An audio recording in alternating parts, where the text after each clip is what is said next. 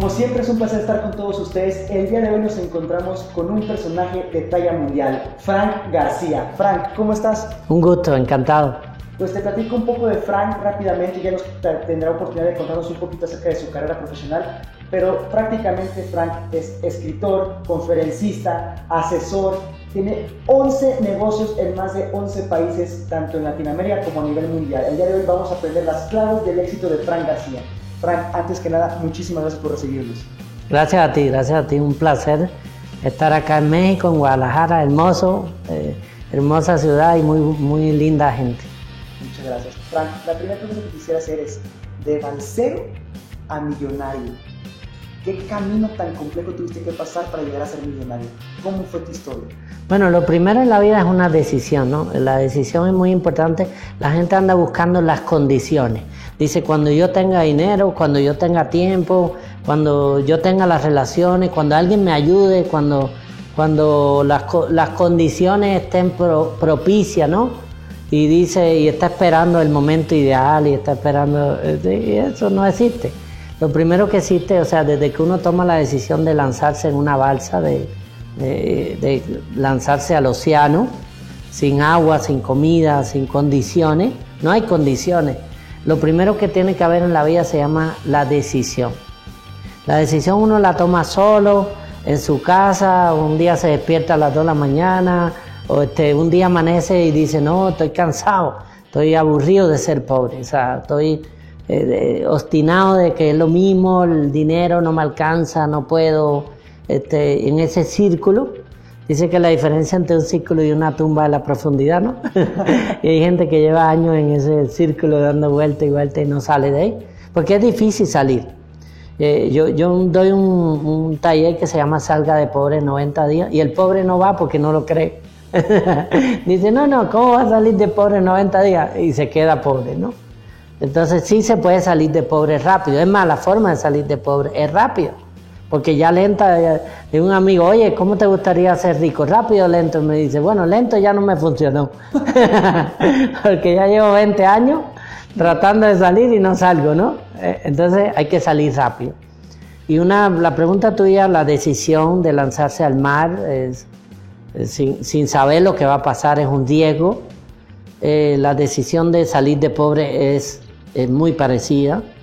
Es un riesgo, o sea, de este, dedicar horas y horas a algo que tú no sabes si va a funcionar o no. Pero es que si ya le estás dedicando 8 o 10 horas para ser rico a otro, porque la gente trabaja 47 años dándole su inteligencia, su energía y su capacidad para terminar a la edad de 65 años. ¿Cómo termina uno? Bien, viejo, feo y quebrado. porque si el viejo no tiene plata, el viejo es feo. Sí, totalmente. Si, si el viejo tiene plata, interesante el señor, ¿no? Entonces imagínate si uno le dedica ocho horas para ser rico a otro, ¿por qué no dedicarle cuatro o cinco horas para ti? Claro. Pero esas cuatro o cinco horas se le dedican a la televisión, a la novela, que por eso no sé por qué la ven, porque se llama novela, se la dedica a videojuegos, se la dedica a leer chisme y a escuchar estaciones de radio que dan noticias negativas y entonces pues cuatro o cinco horas al día pudiera ser lo que te saque de pobre, ¿no? Claro. Frank, dicen que el padre de toda acción es la decisión. Y tú un día tomaste la decisión de salir de Cuba, pero ¿cuál fue el impulso que te motivó a salir de Cuba? Mira, hay un momento que uno se cansa de ser pobre, ¿no? Hay un momento que se cansa de la escasez, de la deuda, de los problemas, de no se puede esto, no se puede lo otro, la falta de libertad, la falta de oportunidad, pues uno se cansa, ¿no? Y todos nos hemos cansado en algún momento la diferencia entre algunos que no hemos cansado y otros que están cansados es que le pasamos del pensamiento a la acción y decimos, no, no, no, ya hoy se acabó, hoy es el último día mío de pobre, ya, ¿cómo lo voy a hacer? No sé, eh, porque la gente anda buscando el cómo y no sabe el por qué. Entonces primero hay que descubrir el por qué. Hay gente que ya está cansada, yo hablo con mucha gente, oye, ¿te gusta ser pobre? Me dice, no, ¿Y, por qué lo eres? Dice, no, no, bueno, porque, este, bueno, pues sí, pues acá, pues allá, y esas son las condiciones. Que las condiciones y las excusas se parecen, son casi iguales o son lo mismo, no siguen para nada ninguna de las dos. Entonces pone excusa que no puedo, que no tengo dinero, que mi primo me robó, que ya abrí un negocio y fracasé. Y todas las historias que hacen el fracasado para sentirse, eh, sentirse bien y, sentirse ahí, como dice, el pobre se aburre solo y busca más compañía, busca otro para hacer un grupo de pobres. y dice, no, pero no estoy yo solo mal, mira estos cuatro amigos míos también. claro. Entonces, e, el tema aquí es, eh, la decisión tiene que pasar a la acción. Y ese proceso de pasar la decisión a la acción también es una decisión. Es decir, hoy es el día, hoy ya se acabó, eh, no sé cómo lo voy a hacer, no, ni me importa si tengo o no tengo dinero, si tengo tiempo, si no. Ya, hoy es el día que voy a hacer un plan, porque hay que hacer un plan porque nadie planea fracasar. Tú no un tipo y mira, este, tengo un plan para fracasar en seis meses. es que voy a fracasar rápido. Una vez que encontré un libro en Bogotá que se llama Aprenda a fracasar rápido y un tipo lo compró todo, ¿no? sí, sí, sí, lo, mencionas en tu libro. Estaba apurado el tipo, ¿no? Dice, si voy a fracasar, que sea rápido, ¿no? Entonces nadie planea fracasar, pero fracasar es no planear. Y cuando tú no pones en, tu, en un papel exactamente qué vas a hacer, pues no vas a hacer nada. Porque hay que diseñar un plan y no, no hay que ser un experto para diseñar un plan. Que decir, estas cuatro horas diarias las voy a dedicar a construir un negocio. La única manera de salir de pobre es construir un negocio. O asociarte con un negocio que ya esté construido. Pero siendo empleado, pues definitivamente nunca vas a ser rico a no ser en algunos países empleados del gobierno, ¿no? no hay manera de salir de pobre si no, ah, y, no haces un negocio propio o no entras en un negocio que está hecho. Hoy en día yo no recomiendo abrir negocios propios, recomiendo algo que se llama alianza estratégica, donde yo me alío con una empresa, hago una alianza con una empresa que ya está funcionando, que ya tiene operación, servicio, cliente, estructura, tiene, tiene eh, oficina, empleados, todo, y yo le doy un servicio a esa empresa y por ese servicio yo me puedo hacer rico. Es mucho más rápido, mucho más fácil porque de cada 10 negocios que se abren en México, 9 fracasan el primer año. Y esto significa falta de capital, falta de conocimiento, falta de estructura, falta de planeación, falta de armar un equipo indicado. El pobre cuando va a abrir un negocio busca a la suegra, al primo, al tío y lo pone ahí ya ya, ya, se echó a perder. Porque el pobre toma decisiones por confianza. Si confía en ti, tú eres bueno. Pero el rico no toma decisiones por confianza, la toma por actitudes. Tú para estar en un puesto, en una empresa, necesitas tener unas actitudes, necesitas tener una... El rico contrata por actitudes, el pobre contrata por confianza. Entonces, que sea tu hermano no quiere decir que es bueno en administración, que sea tu suegra no quiere decir que es buena en la caja. Entonces significa que son maneras de pensar diferentes. Hay que cambiar aquí la manera de pensar para, luego cambiar los resultados, ¿no? Las personas se van a Estados Unidos buscando una mejor vida y terminan allá viviendo una vida miserable, porque se llevan el problema, ¿no? ¿Y cuál es el problema? Ellos. La mentalidad. Ellos van con su misma mentalidad, cruzan la frontera, siguen llevando el mismo mediocre que tienen dentro y allá lo, lo explotan. Frank, cuando tú sales de Cuba, llegas a Miami y no sabías nada, no tenías relaciones, no sabías dónde te ibas a quedar, no sabías qué te deparaba el futuro.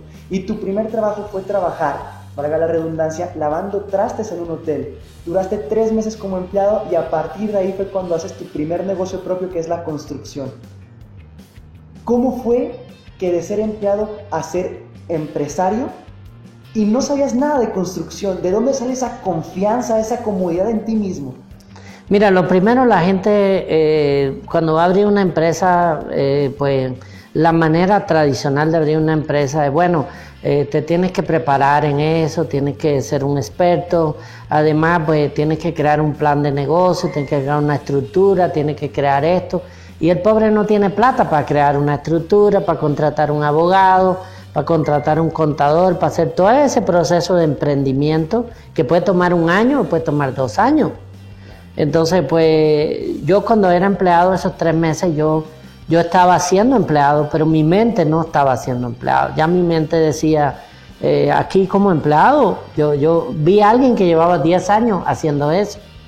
Y le pregunté, ¿cuánto tú tienes ahorrado? Y me dice, ¿qué? ¿Qué? ¿Qué? Ahorrado. Eh, ahorrado, ahorrado, nada. Y yo dije, bueno, si yo hago lo mismo que él, que ya lleva 10 años haciendo eso, ¿qué va a pasar conmigo? Pues va a pasar exactamente lo mismo, ¿no? Un dicho bien profundo que dice que siempre que pasa lo mismo sucede igual, ¿no? Muy profundo el dicho, ¿no? Sí, sí. Entonces yo dije, si sigo este plan de, de 8, 16 horas al día, eh, yo no voy a ser rico nunca. Entonces, en el empleo, uno ahí en el empleo, uno piensa y dice, ¿cómo hago para salir de aquí? Porque la mayoría de los empleados dice, ¿cómo hago para mantenerme aquí? ¿Cómo hago para que me sigan pagando y yo trabaje lo menos posible? No, no. Eh, un empresario siempre tiene la mentalidad de que esto es temporal, esto de fregar plato aquí es temporal, esto de trabajar aquí en la construcción poniendo piso, esto es temporal. Yo tengo que pensar todo, todos los días, yo tengo que pensar en mí, en cómo yo salgo de ahí, soy el dueño, cómo yo soy el dueño, cómo yo soy el que no trabaja y tiene gente que trabaja para él. Ese es el concepto, ¿no? Porque trabajando nadie se hace rico. Si no lo pueden probar por 40 años. Dice, el hombre que trabaja duro no le da tiempo a hacer dinero. Entonces, a mí me enseñaron, estudia, gradúate para que seas alguien. Y yo estudié, me gradué y a los 12 años era alguien quebrado. me faltó a mi abuelo darme el apellido. Estudia, gradúate para que seas alguien, no sirve, ya no sirve. Eso era de los años 70, en los años 80. Hoy en día la gente estudia, se gradúa y no encuentra empleo. Y si le pagan un empleo, le pagan el mínimo porque no tiene experiencia. Después de estudiar 5 años o 10. Entonces significa que el que gana el dinero, el que se hace rico, definitivamente, ¿quién es? Es uno solo, el dueño de negocio. El que tiene el control de su vida. en esos tres meses ya yo estaba pensando cómo, cómo me voy cómo salgo y empecé a ver. Lo que pasa es que cuando tú estás listo, cuando tu mente está lista, empieza a ver lo que los demás no ven. Y, la gente le llama visión y yo creo que es entrenar un poco la mente para ver las oportunidades y no para ver los problemas. Porque cada problema puede generar una oportunidad, cada problema es una solución que está ahí eh, dentro del problema y hay que entrar y buscarla. Yo vi que había mucho dinero en la construcción y dije, pero yo no tengo eh, experiencia, yo no sé nada de construcción. Este, y se me ocurrió, ¿qué tal que yo haga mil, diez mil flyers de esto y ponga, sabemos de construcción, de esto, de lo otro, de losa, de asfalto, de lo que sea, pero yo sí puedo conocer gente que sabe de eso. Y entonces yo digo, mi trabajo sería repartir las hojas y cuando me llame, traigo al que sabe eh, lo pongo a hacer un estimado y yo me gano una, comisión. de ese estimado. Y entonces hice 10.000 flyers, imagínate ahí con todo. Cuando la gente me llamaba, yo llamaba al profesional, iba con él y hacía el estimado y me ganaba un 20%. Entonces al final yo hacía de todo, pero no hacía nada porque lo hacían ellos. Ellos tenían sus licencias, ellos tenían sus permisos. Yo solamente era un agente de mercadeo de ellos. Cuando a mí me llamaban, él hacía el trabajo, él respondía por el trabajo, él firmaba el contrato, él ponía su licencia y yo ganaba una comisión porque yo fui que le generé el trabajo. Entonces, si tú quieres hacer dinero en la vida, tienes que generar valor, tienes que generar un beneficio, no, no puede ser algo a cambio de nada. Gente dice, yo quiero ganar, pero ¿qué vas a hacer? ¿Qué, ¿Qué, valor le vas a crear? Si tiene, ¿Conoces a un buen carpintero? Sí. ¿Él necesita trabajo? Sí y cómo te va a pagar él o cómo tú vas a cobrar de él si tú no le consigues trabajo. Entonces el hecho de generar valor a la sociedad, a las personas, a la gente, hace que tú ganes mucho dinero. Pero la gente quiere ganar dinero sin generar valor. Imposible. Entonces quiere generar dinero en, el, ahí en el cabildeo y, y no funciona. Frank, dicen que el dinero no te da la felicidad, pero te da mucha tranquilidad. ¿Qué me puedes decir de estas frases? Mira, eso generalmente de que el dinero no da la felicidad se lo inventó un pobre desocupado, ¿no? El hombre no tenía nada que hacer y empezó a inventar dichos como el que mucho abarca poco aprieta, de tan bueno no dan tanto, muy bueno para ser verdad, todo eso. Se lo inventó un pobre y nos tiene engañado por muchos años con esos cuentos, ¿no? Eh, no tener dinero causa infelicidad. No tener dinero es lo peor que puedes tener. Cuando te falta el dinero es como si te faltara el oxígeno. No puedo pagar la casa, no puedo pagar el carro, mis hijos no puedo pagar la escuela, no puedo pagarle el uniforme, no puedo comprarle los zapatos, no puedo ir de vacaciones. Es demasiado limitante ser pobre, demasiado. Entonces el hecho de, de tener dinero es un hecho de no pensar en él. El más materialista es el pobre que se pasa el día. Mira que la luz muy alta, mira que los servicios, mira, es muy materialista, se pasa el día hablando de dinero. El rico se pasa hablando de proyectos. El rico dice, qué, qué interesante sería construir este proyecto. Qué, qué tan bueno el reto de hacer esto. Entonces, pero hay ricos que son miserables y que piensan nada más en el dinero. Y pensar en el dinero es ser miserable, aún teniéndolo. Entonces yo, yo te diría que depende de tu enfoque en la vida cual sea. El tener dinero es una buena herramienta para lograr tu sueño regalarle una casa a tus padres, mantener a tus padres y sacarlo del empleo, que, eh, regalarle un carro a tu papá, regalarle unas vacaciones. ¿Qué también te sentirías tú haciendo eso? Feliz. Feliz, pues entonces el dinero sí causa felicidad. Eh, con dinero tú puedes vivir en un lugar mejor, más tranquilo, tú, tú puedes comer mejor, tú puedes cuidarte más, puedes vestir mejor, puedes viajar. Y no me digas que eso no le gusta a la gente, o sea, que te diga, no, yo, yo pobre y feliz. Déjame platicarte rapidísimo. Yo le empecé a leer los libros de Frank a partir del viernes, los acabé el domingo, ya prácticamente me aventé sus CD, me aventé sus 4 o 5 libros y la verdad que son unos librazos fuera de serie, los puedes conseguir en las páginas de Frank de internet, ahí puedes conseguir asesorías, coaching, todo tipo de servicios que hagan que tú creces como ser humano y que tu empresa también lo haga. Frank, tú dices en tus libros algo que es fundamental. Dime con quién andas y te diré quién eres. Tienes que juntarte con gente interesante, inteligente, gente que te haga sentir especial y sobre todo que te haga salirte de tu zona de confort. Son los temas que más me llaman la atención de tu libro. ¿Qué me puedes decir de eso? Mira, cuando yo llegué de Cuba, el ambiente era pues todo el mundo quebrado, sin plata, borracho, drogadito, ese era el ambiente alrededor mío. Entonces, la primera cosa que yo enseño en mi taller Salga de Pobre 90 días es que la primera regla para salir de pobre se llama asociación. O sea, te tienes que salir de ese círculo. A veces uno está casado hasta con la negativa, ¿no? Y se acuesta con ella toda la noche y la abraza muy, muy negativa y, le da besito y la Entonces a veces uno está rodeado de toda esa gente negativa, el papá, la mamá, los suegros, el hermano, el cuñado. Entonces en ese ambiente tú no puedes salir de pobre. Tú tienes que alejarte del ambiente de lo negativo, porque ese ambiente te contamina. Es, es más, reúnes dos o tres mil dólares y de momento se daña la nevera, se rompe el carro y ¡pa! Quedaste en el hueco otra vez.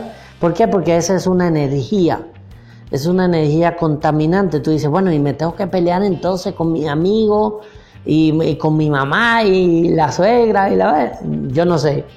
Yo te digo que, o sea, y no te puedo dar ningún consejo, pero sí te digo que debes asociarte la mayor parte de tu tiempo con gente positiva, con gente empresaria, gente que esté buscando opciones en su vida, gente que, que hable de lo bueno y no de lo malo Gente que hable de proyectos en vez de problemas, se parecen los dos, empiezan con P.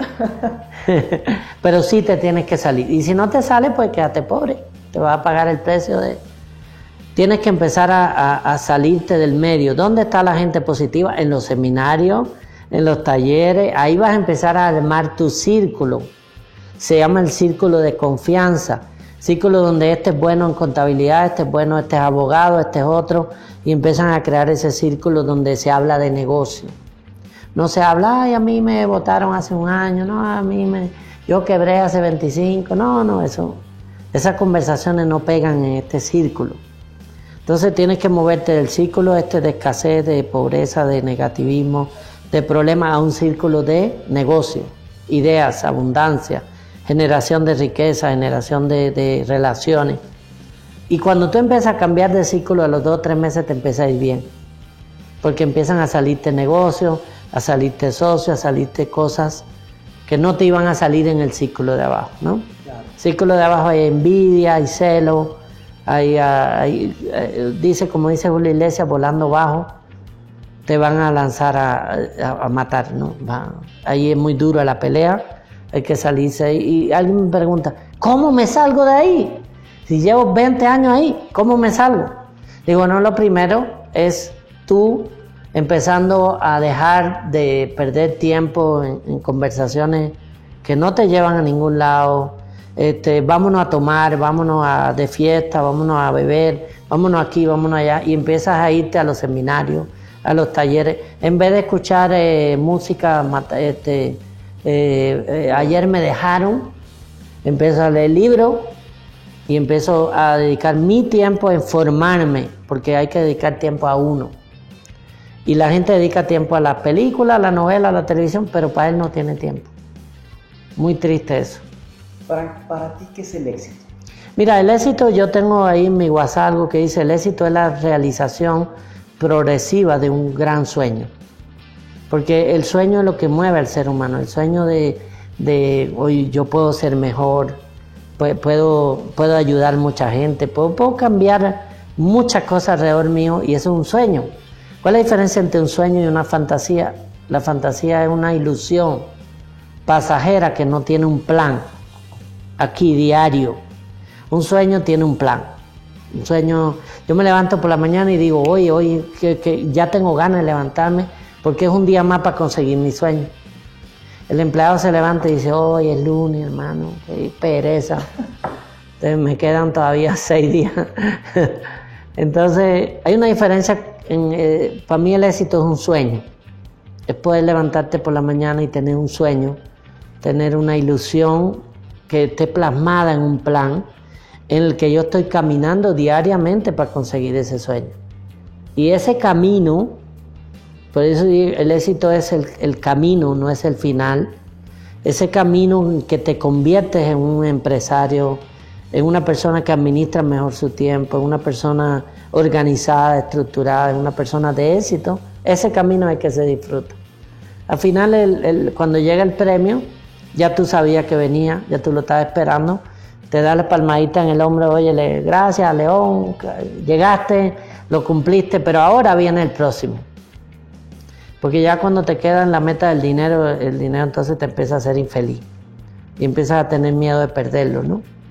Eh, lo, que, lo que motiva a las personas exitosas no es el dinero, es el reto, es el construir algo, es el dejar un legado, el construir algo que tus hijos, tus nietos puedan seguirlo en el tiempo.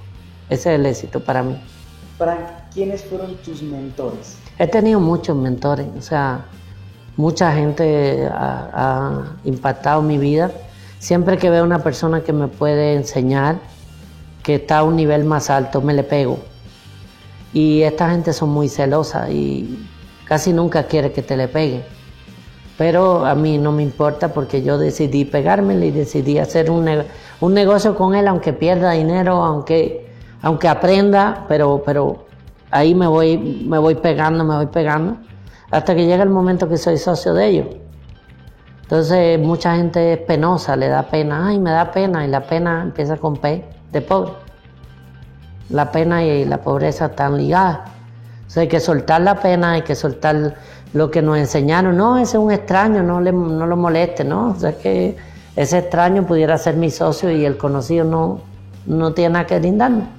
Entonces necesitamos irnos a ese nivel de atrevimiento, de, lanzarnos sin miedo y decir, bueno, si él gana 10 millones y yo gano 100 y yo gano 100 mil dólares, él tiene 9 millones 900 mil cosas que enseñarme.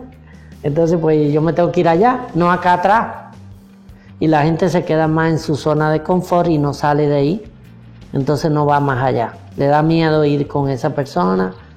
Pero esa persona, si tú vas con un proyecto, con una idea, y tú, y tú eres una persona eh, seria, enfocada, él te va a prestar atención. Si no, no. Entonces es muy importante con quién te relacionas, volvemos a lo mismo. si te sigues relacionando en el ambiente, este acá de donde te sientes cómodo, no, esto, estos son mis amigos.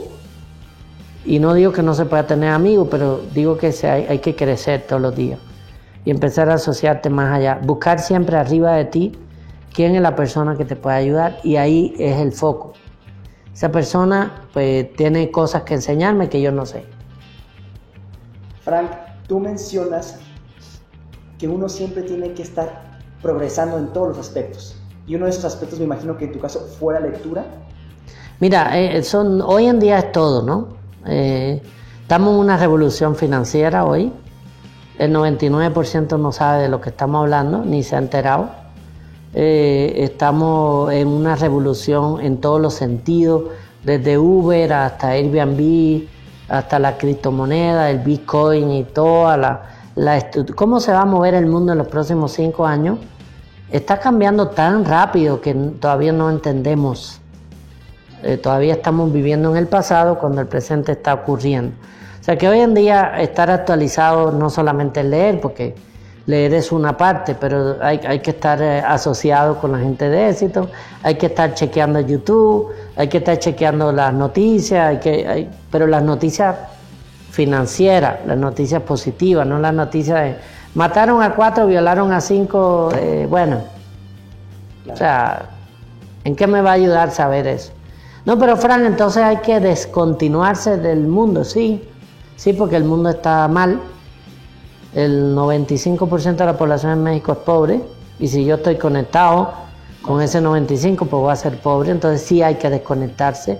Yo no escucho noticias, no veo televisión, solamente veo documentales de lo que me interesa, qué está pasando con la criptomoneda, qué problemas se está resolviendo, qué oportunidad de negocio hay en el mercado. Y el hecho de, de estar atento, se llama estar atento, significa que uno puede aprovechar oportunidades que los demás se van a enterar cuando sea tarde. Claro. Frank, mencionas que tú tienes más de 11 países en los que tienes negocios y podríamos decir tanto éxito, tantas, tantos triunfos, pero ¿cuál ha sido uno de tus, mejor, tus peores fracasos y cómo saliste adelante? Mira, fracasos van a existir todos los meses. Si tú no estás fracasando todos los meses es que no estás haciendo nada. La gente dice, yo tuve un fracaso, y digo, ¿hace qué tiempo? Dice, no, hace 10 años. Oh, vas demasiado lento con los fracasos. Necesitas fracasar todos los meses. O sea que en 10 años son 120 meses, necesitas fracasar 120 veces y que avanza, que está, tarde, ¿no? El pobre nunca quiere fracasar, ¿no? Eh, para eso él es un problema. No, que yo fracasé, que me robaron. Mira, el que más se roba todos los días es uno mismo. O sea, si alguien te robó 10 mil dólares, 50, 100 mil, eso fue un evento en tu vida, más nada. Y lo tiene, y tiene que pasar esa página como se pasa una página acá. Y, y seguir adelante. El rico fracasa todos los días. Todos los días comete errores, mete la pata, pierde dinero. Pero una vez que tenga éxito puede olvidarte todos los fracasos. Frank, ya para finalizar esta entrevista, que prácticamente has tocado muchísimos puntos muy interesantes, ojalá la gente tenga la capacidad de poder aprender de lo que acaba de decir, porque es fundamental para el crecimiento personal y profesional. Frank, ¿cuál es tu frase favorita?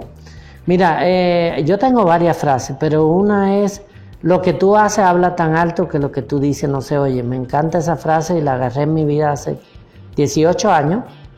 Eh, alguien me dijo, lo que tú haces habla tan alto que lo que tú dices no se oye. Y yo me quedé y dije, wow, cierto. O sea, yo estaba hablando de algo que iba a hacer y algo que había estado hablando de algo que iba a hacer por seis meses y no lo había hecho. Y cuando se lo comenté a esta persona que él dijo esta frase, me miró así y me dijo, Fran, lo que tú haces va, va a decir todo y lo que tú dices no dice nada. O sea, me lo dijo de las dos maneras hasta que lo comenté y esto me dio duro porque dije, cierto, yo llevo seis meses hablando de que voy a hacer algo y no lo he hecho, o sea, que he estado perdiendo seis meses de palabras y todo el mundo tiene palabras. Yo voy a hacer, yo voy a crear, yo voy a abrir, yo voy a montar. Ahora, la pregunta no es qué vas a hacer, es qué, qué estás haciendo. Porque hay una diferencia muy grande en qué vas a hacer que está aquí y qué estás haciendo que está aquí. Para mí esa frase es clave. Yo le digo a la gente, no me diga lo que vas a hacer, hazlo y tráemelo. O sea, eh, empecemos a hacerlo. Probémoslo, probemos cómo funciona tu idea. Tu idea es muy buena, pero las ideas valen un centavo la docena. ¿Por qué no agarramos una idea y la hacemos y te probamos a ti? Porque en verdad la idea no importa, lo que importa es la persona. Una persona con una mala idea la lleva hasta el final, no funciona, la deja, agarra otra y le funciona. Porque es la persona. La gente le apuesta a las ideas, yo le apuesto a las personas. Los ricos le apuestan a los hechos, no le apuestan a las palabras. Dice, oye, suena muy bonito lo que dice, pero ¿qué has hecho? Eh, oye, tú me dices, me hablas de éxito, pero ¿cuánta plata tienes tú en tu cuenta de banco? ¿Cuán exitoso eres de verdad? Entonces, ahí es que uno empieza a, ya a cambiar las palabras por los hechos. Yo soy fanático de los hechos. ¿Qué has hecho? ¿Qué vas a hacer? ¿Qué estás haciendo? ¿Cuál es tu plan? Y si no hay un plan, no hay hechos, si no hay resultados, no sirve. No sirve. Desgraciadamente no sirve. Solamente una idea y ya vimos cuánto valen las ideas. Son baratas. pues déjame compartirte mi frase favorita que dice así. Todos los excesos en la vida son malos excepto uno. ¿Tú cuál crees que sea? El éxito nunca es excesivo. O sea, el éxito, mientras más éxito tiene una persona, más puede ayudar a mucha gente. Más empleo crea, más oportunidades crea, más, gente se beneficia. Cuando hablan de que no, Bill Gates es rico, pero Bill Gates ha hecho mil millonarios. Pero esos mil millonarios han impactado a millones de personas. Entonces dice, oye, Carlos Slim este es rico, pero ¿cuántas empresas, cuántos empleados, cuántas, cuánto se creó a, a través de que una persona decidió ser rica? Entonces yo creo que el éxito nunca está en exceso. Me gusta cómo lo, cómo lo completaste, pero yo lo completé de otra manera. Todos los excesos en la vida son malos excepto uno, ser agradecido. Y de corazón, Frank, muchísimas gracias por habernos enseñado tanto, por habernos contado acerca de tu historia personal, de tus libros y por tantos consejos, Frank. Muchísimas gracias. Encantado. Y pues algo que quieras decir a tu auditorio. Bueno, eh, siempre lo primero, tenga un sueño. Y no permita nunca, nunca, nunca que alguien le robe su sueño. Nunca, nadie. Nadie tiene derecho a arrebatarte tu sueño y a decirte que tú no puedes. Cuando alguien te diga tú no puedes, eso es una señal para que tú lo hagas. Y de eso te vas a encontrar lleno. Hasta tu esposo, tu esposa te va a decir tú no puedes, no te metas, lo vamos a perder todo. Eso es una frase normal. Cuando alguien te diga lo vas a perder todo, ten cuidado, te van a robar, no te metas, tú no sabes, eso son frases positivas para la persona exitosa. Pero le quitan el ánimo a la persona Dice, ah, sí, yo creo que sí, que tiene razón. Porque me dice, una es que mi esposa no cree en mí. Le digo, no, ni yo tampoco, somos dos. Porque nadie tiene que creer en usted, usted tiene que creer en usted. Entonces, la segunda cosa que te digo hoy es creer en ti, por encima de lo que pasó en el pasado. No importa que hayas fracasado 10 veces, que te hayas caído, eso no es importante. Lo que es importante es lo que estás haciendo hoy y hacia dónde vas. Te puede haber caído 100 veces esta puede ser la 101. Pueden faltar 10 caídas, pero en un día, un día de tu vida, en un momento determinado, ahí viene el, golpe de éxito. Y todo el mundo va a decir, yo sabía.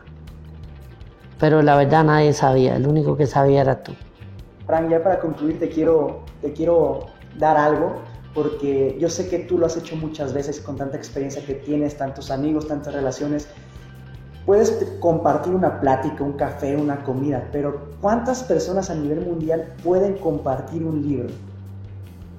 Desde mi perspectiva, pocas son las que pueden compartir un libro. Frank, dame tu libro y yo te doy el mío. O sea, creo que es jugar en otro nivel. Y bueno, Frank, yo te quiero compartir mi libro definitivamente. Yo te voy a dar el, libro, el primer libro que escribí, muy, muy, muy cómico, digamos, también muy reflexivo, con mucha... Eh, eh, bendiciones dentro que, como tú decías, del agradecimiento.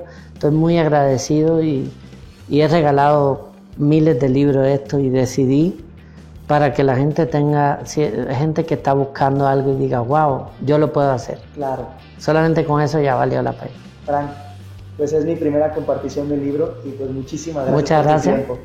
Encantado. Frank García, espero les haya gustado muchísimo la entrevista y nos vemos pronto. Cuídense mucho.